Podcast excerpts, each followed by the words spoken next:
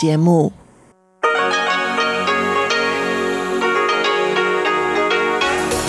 В эфире Международное радио Тайваня.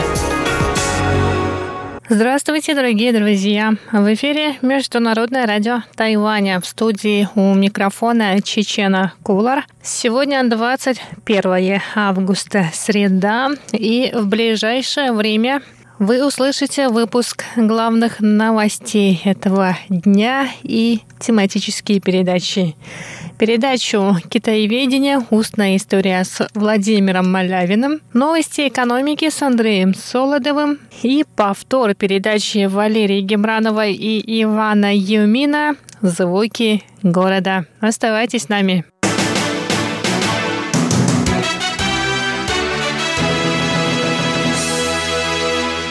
Итак, главные новости этого дня. Министерство обороны Китайской республики Тайвань сообщило 21 августа, что Соединенные Штаты Америки официально подтвердили намерение поставить на Тайвань истребители F-16V. Президент Тайваня Цай Инвэнь вновь выразила благодарность США и заявила, что эти военные самолеты станут основой для формирования новых авиагрупп военно-воздушных сил Тайваня. Пресс-секретарь президента Дин Юньдун добавил, что истребители не только повысят эффективность обороны воздушной территории Тайваня, но и помогут обеспечить стабильность в Тайваньском проливе и во всем регионе. Решение Соединенных Штатов Америки поставить истребители нового поколения F-16V поможет укрепить противовоздушную оборону нашей страны, поспособствует повышению уровня самообороны и защиты свободы и благополучия граждан, особенно в условиях, когда Китай в последние годы постоянно проводит военные мероприятия в Тайваньском проливе и регионе. Это решение президента США Дональда Трампа имеет большое большое значение для безопасности и стабильности в проливе и регионе. Тайваньское министерство иностранных дел считает, что сделка, которая обойдется Тайваню в 8 миллиардов долларов США, также важна для стабильного развития отношений между двумя берегами Тайваньского пролива. В последние годы Китай демонстрирует свою военную мощь, проводя военные учения в Восточно-Китайском и Южно-Китайском морях, представляя опасность не только для Тайваня, но и других близлежащих стран.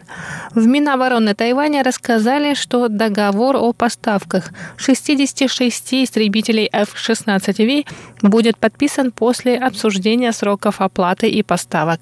Вся партия будет в распоряжении военно-воздушных сил Тайваня к 2026 году.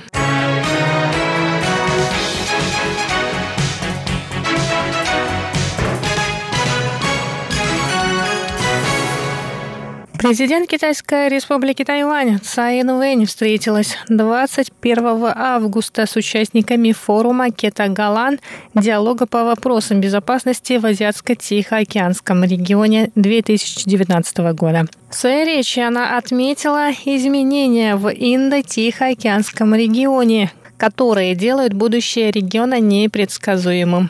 По ее мнению, поддержание мира, стабильности и процветания – ответственность всех стран региона. Цай заявила, что геополитическое положение Тайваня важно для защиты демократии и обеспечения коллективной безопасности.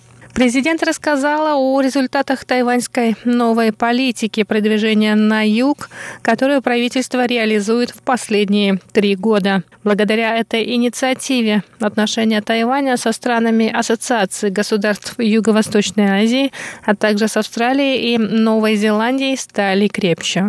Что касается отношений с Китаем, Тайвань будет придерживаться политики самообороны и в будущем.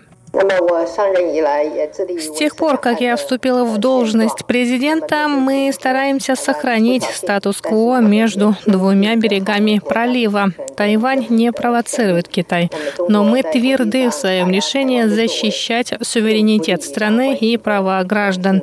Давление Китая на Тайвань на международной арене не способствует положительному развитию отношений. Односторонние действия Китая приводят к нарушению статус статус-кво в Тайваньском проливе, что также серьезно угрожает миру и стабильности во всем Индо-Тихоокеанском регионе.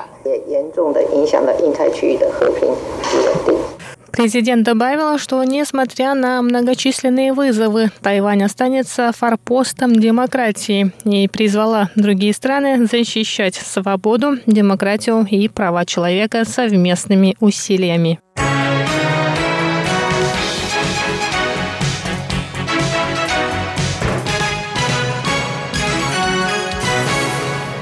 Бюро по делам туризма Тайваня заявило 21 августа, что следующий 2020 год станет годом горного туризма.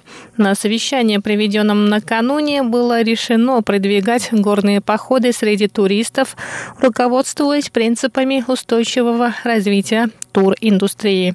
В этой программе примут участие все национальные парки Тайваня, которые разработают туристические программы, чтобы показать отдыхающим красоту тайваньских гор. Всего будет разработано 5 маршрутов восхождения на горные вершины и 7 маршрутов для горных походов. В целях продвижения горного туризма Министерство внутренних дел Тайваня разместило информацию о получении разрешений на восхождение и о доступном в горах жилье на специализированном сайте.